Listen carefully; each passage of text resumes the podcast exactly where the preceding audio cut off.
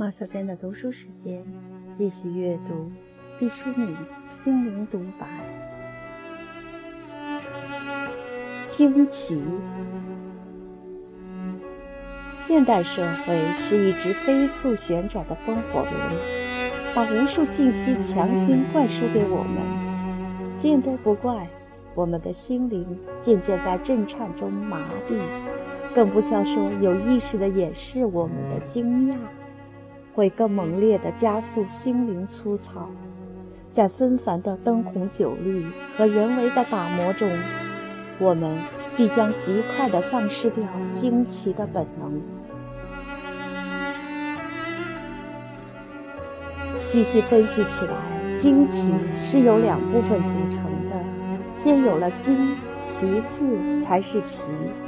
如果说惊属于一种。对陌生事物认识局限的愕然，其则是对未知事物积极探讨的萌芽了。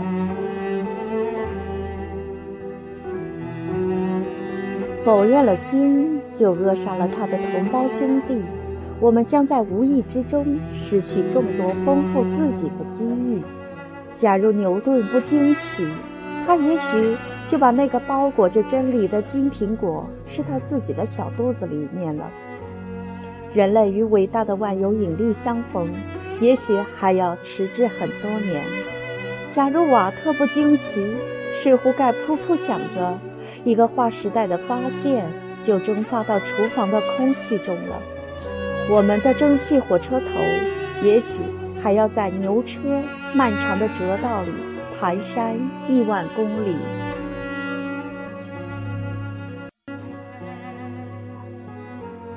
惊奇是一种天然，而不是制造出来的。它是真情实感的火花。一块滚圆的鹅卵石，便不再会惊讶江河的波涛。惊奇蕴含着奋进的活力。惊奇不仅仅是幼稚，惊奇不仅仅是无知，惊奇是在他们基础上的深化和挺进。你。既然惊奇了，你就要探索这奥妙；你既然惊奇了，你就不能仅仅止于惊奇。爱好惊奇的人，演习惊奇，将惊奇转化为平凡，消灭惊奇的过程，也就是学习的过程。惊奇在熟悉中淡化，才干在惊奇中成长。世界是没有止境的，惊奇也是没有止境的。惊奇是流动的水，它使我们的思想翻滚着，散发着清新，抗拒着腐烂。在城市里待得久了，常常使我们丧失惊奇的本能。我们善样滑行着，浑身沾满市侩的粘液。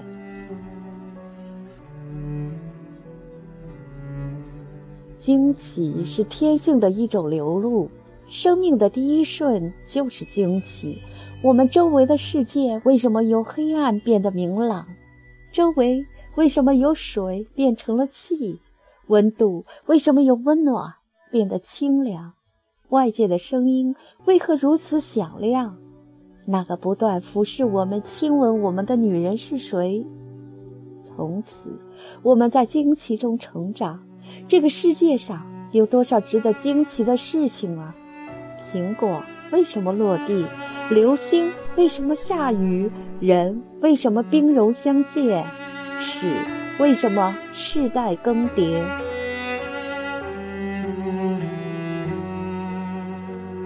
孩子大睁着纯洁的双眼，面对着未知的世界，不断的惊奇着，探索着。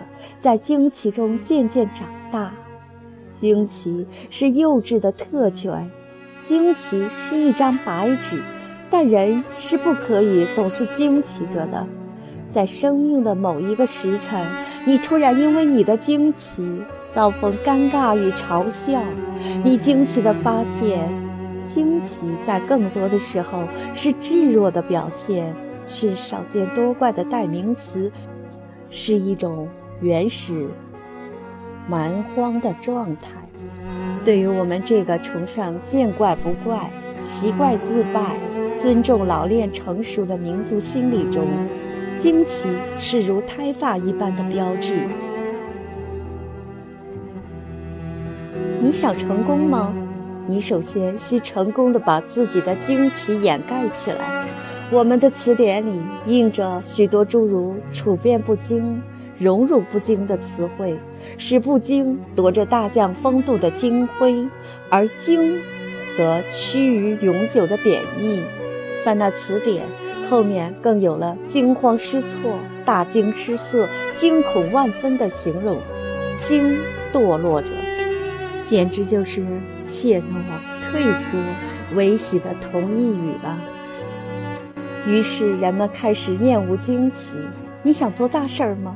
一个必备的基本功就是训练自己丧失惊奇。你看到爱情远不是传说中那般纯洁，你不要惊奇；你看到生活远没有书本上描写的那么美好，你不要惊奇；你看到友谊根本不是故事中那般忠诚。你不要惊奇，你看到日子绝不如想象中那般绚烂。你不要惊奇，如果你惊奇了，你就违反了一条透明的规则，会遭到别人阳光下或者暗影里的嘲笑。这个孩子还嫩着呢。你在一次次碰壁后醒悟到，即使你对这个世界还一知半解，你还搞不清问题的全部。但有一点，你现在就能做到，那就是埋葬你的惊奇。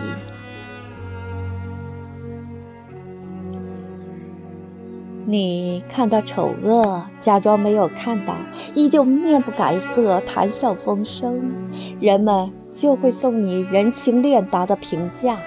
你听到慧文，仿佛在那一刻患了突发性的耳聋，脸上毫无表情。人们会感觉你老于世故，可以信赖。你被美丽、美好、美妙的景色感动，只可以默默地藏在心底，脸上切不可露出少见多怪的惊异。人们就会以为你少年老成，有大谋略、大气魄，是可做将帅的优良材料。你碰到可歌可泣的人间至情，要把心肠练得硬如钻石，脸不变色，心不跳。就算针绞得肝肠寸断，只可夜晚躲在无人处暗自咀嚼，切不可叫人去了去，落得个柔情寡断的罪名。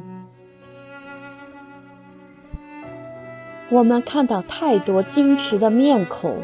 我们遭遇无数微笑后面的冷淡，我们把惊奇视作一种性格缺憾，我们以为永不惊讶才是人生的至高境界。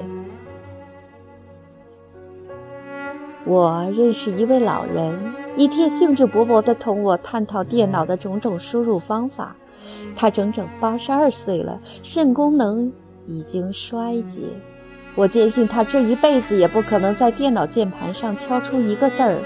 他在自己的专业范畴里是一位德高望重的长者，但对电脑的理解多有谬误，就连我这个二把刀也听出了许多破绽。但是老人家充满探索之光的惊奇的眼神，却在这一瞬像探照灯一样扫过我的灵魂。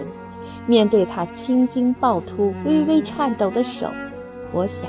不知我这一生可否活得这样高寿？不论我生命的历程有多长，我一定要记得这目光炯炯的惊奇，学习他对世界的这份挚爱，绝不仅仅沉浸在熟悉的航道，而要始终保持对这辽阔海域的探索，直到我最后一次呼吸。到自然中去。造化永远给我们以大惊喜，和辽阔的宇宙相比，个人的得失是怎样的微不足道啊！不要小看山水的洗涤，假如真正同天地对一次话，我们定会惊奇自己重新获得活力。既没有自然可以依傍，又没有朋友可以信赖，真是人生的大憾事。只有在静夜中同自己对话，回忆那些经历中最美好的片段，温习曾经使心灵震撼的镜头。它，也许是很小的一朵旷野野花，也许是冬天的一盏红灯笼，也许是苍茫的大漠暮色，也许是雄浑激荡的乐曲。总之，那是独属于你的一份秘密，只有你才知道它对于你的惊奇的意义。在心理学里，有一种人格名称叫做 T 型性格，简称为海盗性格，代表着创造性、外向性、爱冒险。喜欢生活多姿多彩，喜欢生命力淋漓尽致的发挥。他们喜爱追求新奇和未知，喜欢不确定性，喜欢复杂和刺激，爱把生命搞得像一次事故。有生理学家研究指出，这些人与生俱来有一种刺激基因。需要经常性的强烈刺激，才能保住生命的张力和兴奋。只有不断冒险，他们才感觉到自己还活着。据说，爱因斯坦就是这样的人。当你看到一小支蒸馏水的时候，会惊讶它的透彻和洁净；当你看到一瓶蒸馏水的时候，会叹息它的清爽和工艺；当你注视着一条滚滚而来的大河，在傍晚和黎明探视它，排出阳光闪烁的金斑干扰的时候，你如同一条通体透明的恐龙对视，你洞穿它每一个。漩涡的脏腑，分辨出每一块卵石的纹路。那一刻，你会感到水的至清无瑕是一种巨大的压迫与净化。世上的奇世美景无穷尽，你注定永远也看不完。如果你把出行的目标定在这个标尺上，那这支枪。还没有激发，就偏离了靶心。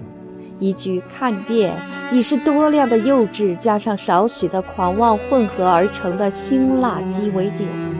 而且，到底什么是奇，什么是美，世人并没有统一的标准。你还没有出发，目的地已经模糊不清。最要命的是。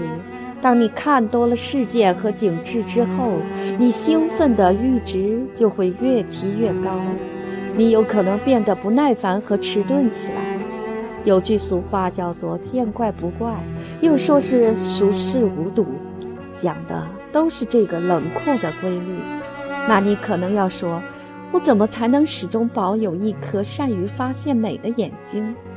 怎么才能让自己的心灵敏感清晰？”这真是一个极好的问题，答案就是在熟悉的地方也能发现美和惊喜。